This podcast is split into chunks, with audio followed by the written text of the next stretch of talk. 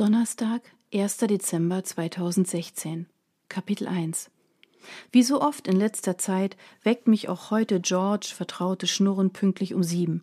Obwohl George mit seinen mittlerweile stolzen zwölf Jahren schon zu den älteren Katern gehört, besteht er immer noch darauf, pünktlich um sieben Uhr morgens auf unserem kleinen Balkon frische Luft zu schnappen. Bei den niedrigen Temperaturen bekommt mich nur George dazu, aufzustehen und mit ihm auf den Balkon zu gehen. Langsam quäle ich mich aus meinem warmen Bett. Eigentlich stelle ich mir meinen Wecker immer so, dass ich ein paar Minuten vor George wach bin, um in Ruhe aufstehen zu können.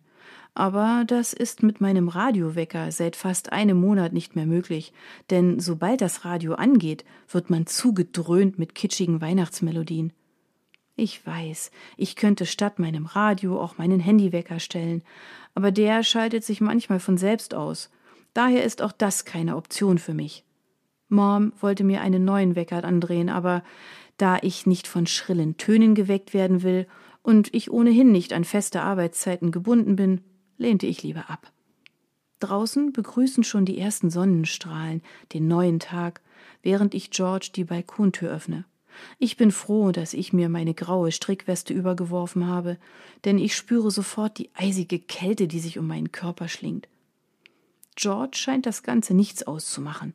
Er tapst gemütlich von einem Ende zum anderen, nicht ohne hin und wieder durch die Gitterstäbe zu blicken, um ein paar vorbeifliegende Vögel zu beobachten. Manchmal wünsche ich mir, ich hätte auch so ein kuscheliges Fell, sage ich und streichle ihn sanft am Kopf, bis er zufrieden schnurrt. Nach ein paar Minuten hat George genug und er schleicht sich wieder zurück in unsere Wohnung. Ich bleibe noch einen Moment stehen und schaue in den Himmel, der langsam immer grauer wird. Ah, jetzt ist er also da, der Dezember. Ich habe die ganze Zeit versucht, es zu verdrängen, und aufgrund der Weihnachtsdekorationen überall habe ich kaum noch die Wohnung verlassen. Aber jetzt kann ich nicht mehr davonlaufen. Weihnachten wird kommen, egal wie sehr ich versuche, mich dagegen zu wehren. Ich hatte ein Jahr lang Zeit, mich darauf vorzubereiten, und bis eben dachte ich, dass ich das auch schaffen würde. Jetzt bin ich mir da nicht mehr so sicher, denn mit dem Dezember kommen die Erinnerungen zurück. Eine kleine Träne rinnt mir über das Gesicht. Ach, reiß dich zusammen, Caitlin, versuche ich mich selbst zu beruhigen, und äußerlich bekomme ich das auch ganz gut hin. In meinem Inneren herrscht jedoch ein Sturm aus Angst, Trauer und Verzweiflung. Ich wische mir die Träne weg und folge George zurück in die warme Wohnung. Bevor ich mir wie jeden Morgen meinen Kaffee mache, husche ich schnell nach unten zum Briefkasten. Um diese Uhrzeit werden noch nicht so viele Leute auf den Straßen sein, die einem ihre grässliche Weihnachtsstimmung aufzwingen. Einen besseren Moment, um die Post zu holen, gibt es nicht. Zum Glück ist unser Postbote immer sehr früh unterwegs. Leider habe ich heute kein Glück.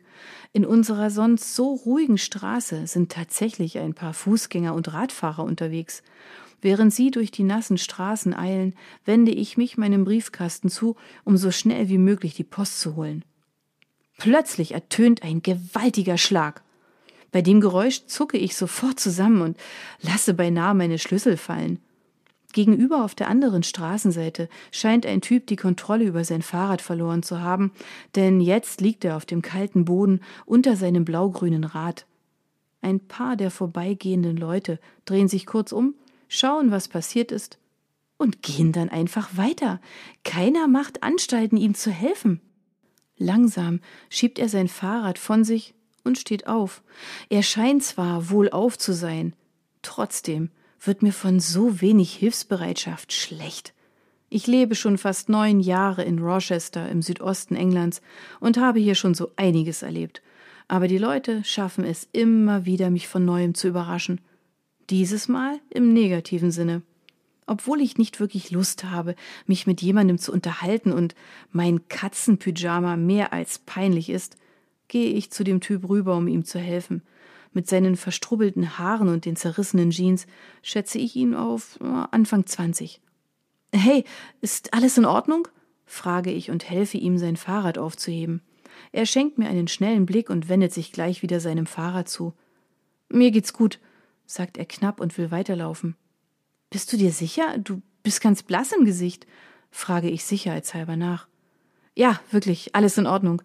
Danke fürs Helfen. Ohne sich noch einmal umzudrehen, steigt er auf sein Rad und fährt eilig davon. Kurz ärgere ich mich über sein unhöfliches Benehmen, aber immerhin hat er sich bedankt. Dann fällt mir wieder ein, dass ich immer noch mitten auf der Straße im Katzenpyjama stehe und mich die Leute schon komisch anstarren. Langsam fange ich an zu zittern und verliere das Gefühl in den Füßen, die lediglich in meinen Hausschuhen stecken. So schnell es geht, hole ich die Post aus dem Briefkasten und verschwinde wieder im Haus. Zurück in meiner Wohnung schalte ich die Kaffeemaschine ein und setze mich an den Tisch, um die Post durchzugehen. Der Dezember hat gerade erst begonnen und schon halte ich die ersten Weihnachtsgrüße in den Händen. Oh, ich muss dringend einen Bitte keine Werbung Aufkleber auf den Briefkasten kleben, sonst drehe ich bei dem ganzen Weihnachtszeugs noch durch. Nachdem ich die Post nach wichtigen Briefen durchsucht habe, werfe ich den gesamten Stapel in den Mülleimer. Zum Glück ist mein Kaffee schon fertig. Mit meiner dampfenden Tasse setze ich mich ins Wohnzimmer zu George. Er hat es sich, faul wie er ist, auf seinem Katzenbett bequem gemacht.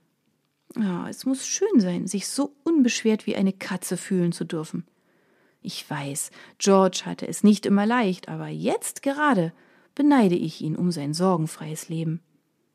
Während ich vorsichtig meinen Kaffee schlürfe, werfe ich einen Blick auf die alte Uhr über dem Kamin. Es ist schon nach acht. Mom wird jeden Moment anrufen oder vorbeikommen. Wenn sie nicht anruft, steht sie so gut wie immer vor der Tür. Neuerdings hat sie immer auch Dad im Schlepptau. Ich liebe meine Eltern und verbringe gerne Zeit mit ihnen. Deshalb habe ich mich so riesig gefreut, dass sich Dad beruflich ein wenig zurückzieht und mehr Zeit mit uns verbringen will. Aber jetzt haben wir Dezember. Und da will ich meine Ruhe haben. Ich bin mir sicher, Sie würden das auch verstehen, aber ich will Sie nicht verletzen. Letztendlich wollen Sie mir nur helfen und für mich da sein. Darüber bin ich sehr dankbar, aber am liebsten würde ich jetzt alleine sein und mich in meiner vertrauten Wohnung verkriechen. Jedenfalls für die nächste Zeit, bis der 24. Dezember überstanden ist. Wie ich das anstellen soll, habe ich noch nicht herausgefunden. Ich spüre schon jetzt dieses panische Kribbeln in meiner Magengegend, wenn ich an das letzte Weihnachten zurückdenke. Bevor ich noch mehr über das vergangene Jahr nachdenken kann und wieder anfange zu heulen wie ein Schlosshund, klingelt zum Glück mein Telefon. Schnell schlucke ich die heraufkommende Trauer hinunter und atme tief durch. Hey Mom, sage ich so normal wie möglich, nachdem ich auf den grünen Hörer meines Displays gedrückt habe. Hallo mein Schatz, wie geht es dir? War ja klar, dass sie heute ihre überfürsorgliche Stimme einsetzt. Mir geht's gut, Mom. Wie geht's euch? Sicherheitshalber trinke ich einen großen Schluck Kaffee. Wer weiß, was noch alles auf mich zukommt. Oh, uns geht es bestens. Dein Vater beschäftigt sich mit irgendwelchen Bauplänen. Ah, du weißt ja, wie er ist. Bei dem Gedanken daran, dass ich Dad früher immer zugeschaut habe, wie er in seinem überfüllten Büro stundenlang Baupläne entwarf, schleicht sich mir ein kleines Lächeln auf die Lippen. Ich habe es geliebt, ihn dabei zu beobachten. Deshalb habe ich mir zum Geburtstag immer Lego statt Barbie-Puppen gewünscht. Ich wollte auch so tolle Häuser erschaffen wie er. Leider habe ich bald feststellen müssen, wie unbegabt ich in dieser Hinsicht bin. Und so habe ich angefangen zu malen und zu zeichnen und meine wahre Begabung gefunden. So kam ich später dazu, Kunst an der Universität in Hamburg zu studieren. Bis vor einem Jahr war ich ziemlich erfolgreich als Illustratorin von Kinder- und Jugendbüchern tätig. Das änderte sich am 24. Dezember 2015, als mein Leben schlagartig auf den Kopf gestellt wurde. Seitdem habe ich nicht eine einzige Zeichnung zustande bekommen, nicht einmal eine grobe Skizze. Meine Eltern und Mina, meine beste Freundin, sprechen mir immer wieder Mut zu. Besonders Mom ist ziemlich hartnäckig, aber ich kann es einfach nicht. Irgendetwas in mir weigert sich, einen Stift in die Hand zu nehmen, geschweige denn etwas aufs Papier zu bringen. Mina meint, irgendwann ginge das wieder von ganz alleine, aber im Moment kann ich mir das nur schwer vorstellen. Soll ich vielleicht kurz vorbeikommen? fragt Mom besorgt. Nein, es ist wirklich alles in Ordnung. Ich will mir heute einfach nur einen gemütlichen Tag zu Hause machen. Bist du dir sicher? fragt sie noch einmal. Manchmal kann sie ganz schön nerven, auch wenn sie es nur gut meint. Ja, Mom, ich bin sicher. Genervt verdrehe ich die Augen, was sie zum Glück nicht sehen kann. Dann ist ja gut. Leider muss ich jetzt zur Arbeit. Ich wollte mich nur kurz vorher bei dir melden. Danke, Mom. Aber wenn irgendetwas ist oder du mich oder deinen Vater brauchst, dann meldest du dich. Du weißt, wir sind immer für dich da. Jetzt übertreibt sie es wirklich. Ich weiß, Mom. Gut, dann mache ich mich jetzt auf den Weg. Mach's gut, Kate. Du auch, Mom. Bye. Kaum habe ich aufgelegt, muss ich erst mal tief durchatmen. Ich hatte mir schon gedacht, dass sie, sobald Dezember ist, mit ihrer Fürsorge ein bisschen übertreiben würde, aber es war trotzdem irgendwie komisch. Nachdem ich meinen Kaffee leer getrunken habe, mache ich das, was ich immer mache, wenn ich mich ablenken will. Ich putze. Und zwar so lange, bis ich nicht mehr kann. Ein paar Stunden später ist alles sauber, aber von meinem Tag ist immer noch zu viel übrig. Also schnappe ich mir meinen Kater und kuschle mich zusammen mit ihm auf die Couch. Ich bin froh, dass ich ihn habe. Die Vorstellung, Tag für Tag allein in dieser großen Wohnung zu sein, lässt mich erschaudern. Es ist sowieso schon still hier drin geworden. Wenn ich jetzt nicht George bei mir hätte, wäre ich vermutlich völlig verloren. Ah, falls ich das nicht ohnehin schon bin. Immerhin habe ich heute, bis auf die kleine Träne auf dem Balkon, noch nicht geweint. Und das, obwohl Dezember ist. Vielleicht stimmt es doch, was die Leute sagen, und die Zeit heilt wirklich alle Wunden.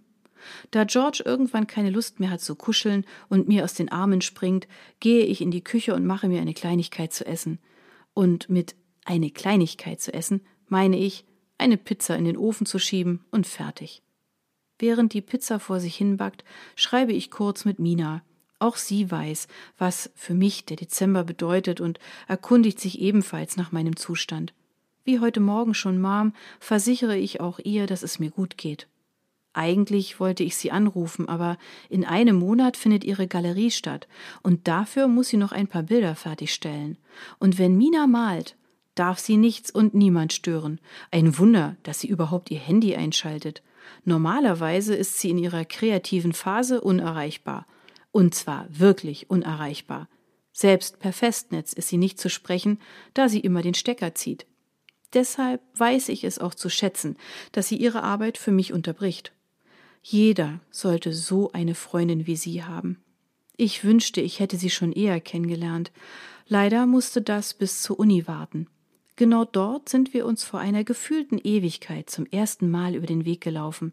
Seitdem sind wir unzertrennlich, und das ist auch gut so.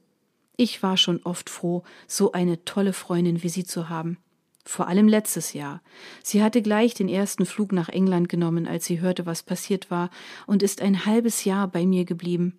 In dieser schweren Zeit sind wir noch enger zusammengewachsen. Mittlerweile ist sie ihrer Arbeit wegen wieder zurück in Paris, aber sie ruft regelmäßig an. Einmal kam sie sogar über das Wochenende zu mir, weil ich kurz vor einem Zusammenbruch stand. Nachdem ich mit meiner Pizza fertig bin, räume ich die Spülmaschine ein, schrubbe den Backofen und hole mir anschließend ein Buch aus meinem Regal. Aber egal, wie lange ich auf die Seiten starre, ich kann mir einfach nicht merken, was dort steht. Ich dachte, ich hätte mein Leben langsam wieder im Griff, aber da habe ich mich wohl getäuscht.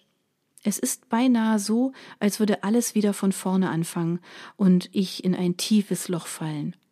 Eine Stunde später gebe ich es auf.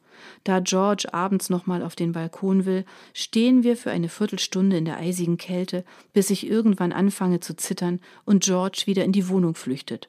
Da ich nicht weiß, was ich sonst noch mit diesem Abend anfangen soll, gehe ich früh ins Bett und schalte das Licht aus. Einen Tag habe ich geschafft. Jetzt sind es nur noch 23 weitere. Für andere ist die Adventszeit ein Countdown für Weihnachten. Für mich ist es der Countdown zum schrecklichsten Tag meines Lebens. Denn am 24. Dezember 2016 ist es genau ein Jahr her, dass Finn gestorben ist.